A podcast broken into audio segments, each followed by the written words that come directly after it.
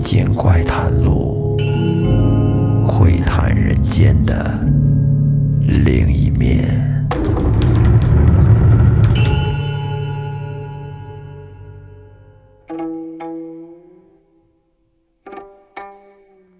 欢迎收听《民间怪谈录》，我是老岳。今天给大家说一个根据《聊斋志异》中的一篇书痴改编而来的故事。书痴在《聊斋》里边是属于非常好玩，并且讽刺性非常强的一个故事。有句老话说得好：“书中自有黄金屋，书中自有颜如玉。”那么真的有吗？咱们往下听就知道了。说是以前有一个地儿叫彭城，在彭城有一个太守，这个官呢很清廉，而且他不怎么会花钱，就是得了俸禄，也不知道该买什么。你说挣了好多钱，你买点好吃的、好穿的、平时生活用的不好吗？这些他不懂，哎，并且呢不会理财。不知道以钱生钱，反倒是啊，有一个业余爱好，喜欢书。那点钱呢，基本上全都买书了。那屋子里面堆的全是书。如果您觉得这老头够可以，那么还不够。到了他儿子这辈儿，更加的书呆子气。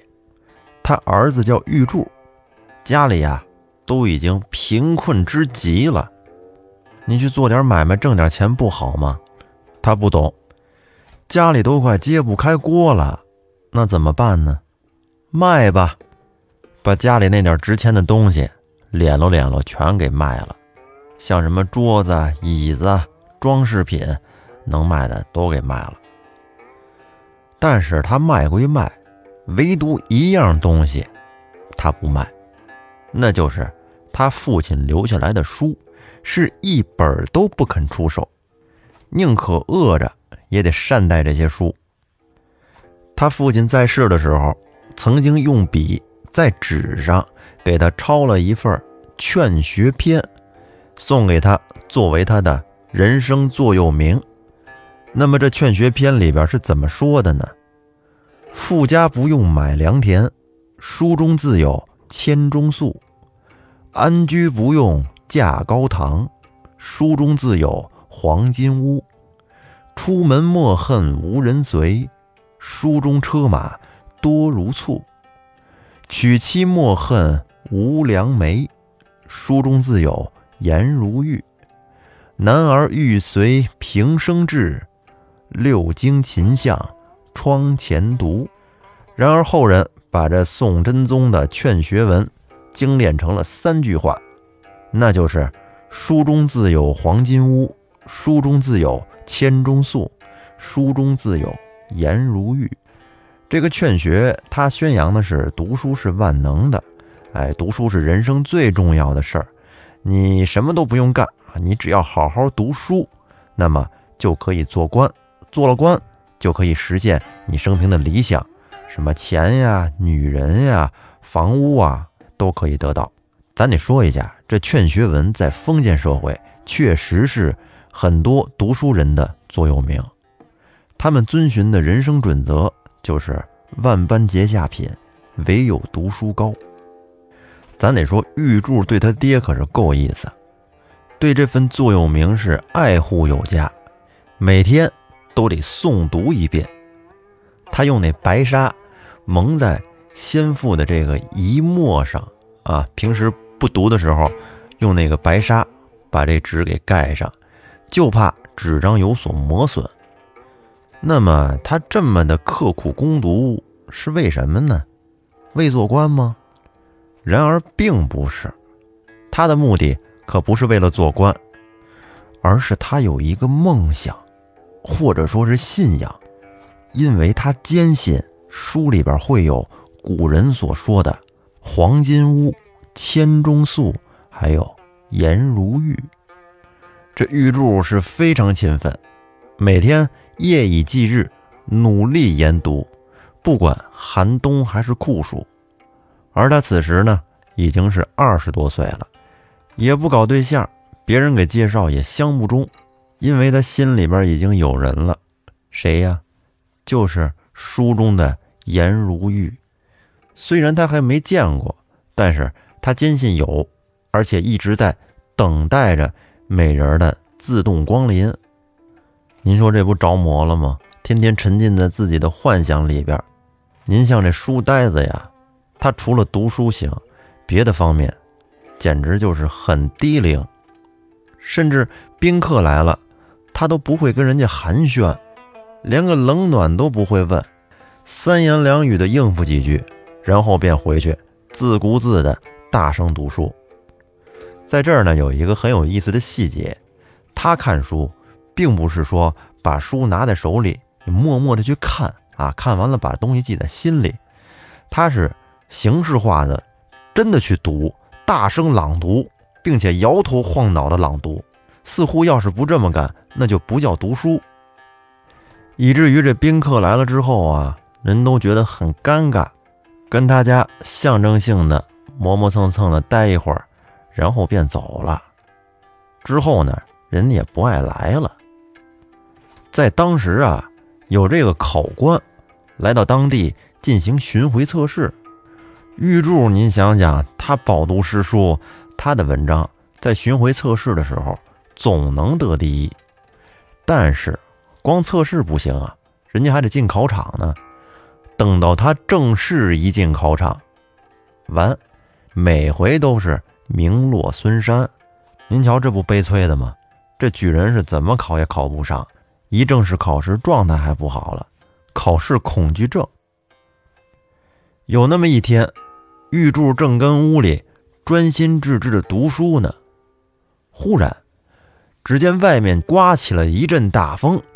把他的书竟然从窗户里边给卷走了，这是怎么做到的？哼，可不嘛，他把他们家窗户都拆下来给卖了，那风能刮不走吗？玉柱一看不好，我的书，于是他便瞅着那书，提上鞋，一脚深一脚浅的就追了出去。在跑的过程当中啊，因为他的注意力都在那书上呢。他得仰着头瞅，所以就没有注意着脚底下。结果跑着跑着，哭嚓，一个脚就踏进了一个泥坑里边。这个泥坑可是非常的深呐，他一个脚已经陷进去了。然后他用手去摸，哎，这这什么东西里边？他只觉得这坑里边有烂草，于是他就再往下挖，结果挖着挖着。他就发现了，这是古人藏粮食的一个地窖，而这些粮食呢，都已经腐烂了，也不能吃了。但是这一幕却给了玉柱一个信号，这让他更加的相信读书有好处。因为他读着书来了一阵风吧，他是因为追书才一脚踩进这个洞窖里的，从而发现了这些粮食。您看他自己还挺会想，觉得呀，这还真是书中自有千钟粟啊。所以从这儿开始呢，玉柱更加努力的用功读书了。又有一天，这狼玉柱想找一本书，但是这翻了半天没找着。哦，他想起来了，这本书在架子上面放着呢。于是他就找来一个梯子，踩着这梯子。上那高书架上去找书去，他就在那杂乱堆放的那书堆里边跟那翻腾，哎，翻着翻着，他就发现，哎，这一好东西，我竟然一直都不知道，我这什么时候的？什么东西呀？一辆一尺来长的小金车，这下可给他高兴坏了。他觉得这件事儿足可以验证书中自有黄金屋了。玉柱拿着这车跟那瞧，哎，做的还挺精致，金黄金黄的。于是呢，他便把车拿到外边去，跟人家想显摆显摆，让人瞧瞧。你瞧，这我读书不白读，我能从里面啊发现黄金屋。但是拿出去给人一看，有那多嘴的可就说了：“说你这个呀，什么玩意儿啊？不是纯金的，这是镀金的。”这玉柱听完之后。有点不爽，觉得不开心，心想：你这古人这不是骗人吗？你说书中自有黄金屋，我这找着了，这也不是黄金的呀，这假的，镀金的。但是话又说回来，人家《劝学》里边也没说过是真金的呀，是不是？后来又过了一阵儿，玉柱有一个长辈，这个人呢是跟他父亲当时一块儿同科出道而做了观察。玉柱管他叫叔。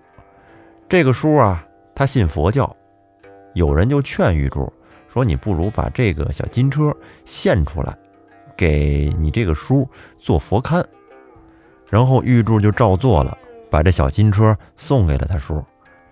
这个叔收到之后非常高兴，说：“大侄子，我不能白要你的，嗯，我得送你点什么东西。”于是就回赠了他三百两银子和两匹马，这是真没少给。玉柱可以说是欣喜之极。这会儿他又想明白了，他觉得呀。这还真是书中自有黄金屋，书中自有车马簇啊！你瞧，这不都应验了吗？哎呀，这肯定是我苦读的结果。我要这么干下去，绝对没错，以后我就成了。后面呢，他便更加坚定了自己的信念，发愤图强的读书。但是时间不等人，玉柱眼瞅着已经三十岁了，该三十而立了。有人就劝他说：“柱啊，咱这也老大不小的了，要不然娶个媳妇儿吧。”玉柱说：“我不着急，书中自有颜如玉，就我还能愁没有美丽的娇妻吗？就你们给我说的那个，那不行，我看不上，相不中。”就这样，玉柱又读了两三年书，他坚信的“书中自有颜如玉”这句话。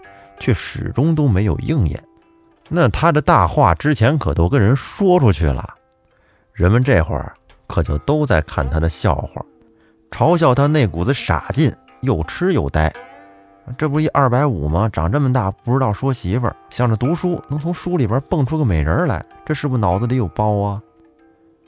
正好在当时呢，民间流传着一个传说，说是天上的织女私逃下凡了。有人就跟玉柱说，逗他，说：“柱儿，你听没听说天上织女私自下凡私奔这件事儿啊？”玉柱说：“我知道，听说了。哎，那你说这织女她到人间来，是不是找你来了呀？看你读书挺刻苦的。”这玉柱呢，他也知道人家是跟他开玩笑的，所以也不跟人家斗嘴，呵呵一笑而过。有一天，玉柱他正跟屋里读书呢，读到那《汉书》第八卷将近一半的时候，他用手蘸了点唾沫，然后掀了一页。这页纸翻过去之后，他一看，哟，这什么呀？用手拿起来，只见是一个用布剪成的美女夹在书里边。就是一张小布画，这下让玉柱是又惊又喜，自己跟那自言自语的说：“难道这就是书中自有颜如玉吗？是不是这句话跟这得到验证了？”于是玉柱他就仔细的观察这张美人画，哎，看着呀，觉得画的真生动。你就瞧那个眉毛、眼睛，就跟好像要动似的。再把这块布翻过来看背面，只见后面隐隐约约的写着两个小字儿“织女”，这可让玉柱十分的诧异，心想：难道这就是天意吗？织女真的来找我了。于是他便每天把这美女的剪影放在书桌上，哎，就跟那儿静静的瞧，并且拿在手里反复的把玩盘它。真是百看不厌，甚至都看得废寝忘食。但是唯一的遗憾，他就是觉得这个画终究是不能动啊。如果要是真的美女，那该多好啊！这一天，玉柱晚上吃完饭，坐在书桌前，这书读了一会儿也不想读了，觉得有点没劲。然后他就趴在那书桌上，目不转睛的又瞅着这个美人的剪影看，边瞅边自言自语：“哎呀，真好看！你看这长得，这身段，这模样，这就是我梦寐以求的我的理想型的妻子呀。可惜呀，你终究只是一块小布片。”如果你要是真人的话，那我真是三生有幸，让我死去都值啊！玉柱正跟着自己自言自语的唠叨呢，可就在这会儿，再瞧这个美人的小布片，它竟然慢慢的动了起来。只见这个美人一点一点的弯腰而起，然后站起身来。款款的坐在了玉柱的书上，冲着玉柱微微一笑。玉柱在旁边看的是惊奇之极，嘴里跟那儿哟哟哟，嘿，动了哎，真被我说中了，哎呦！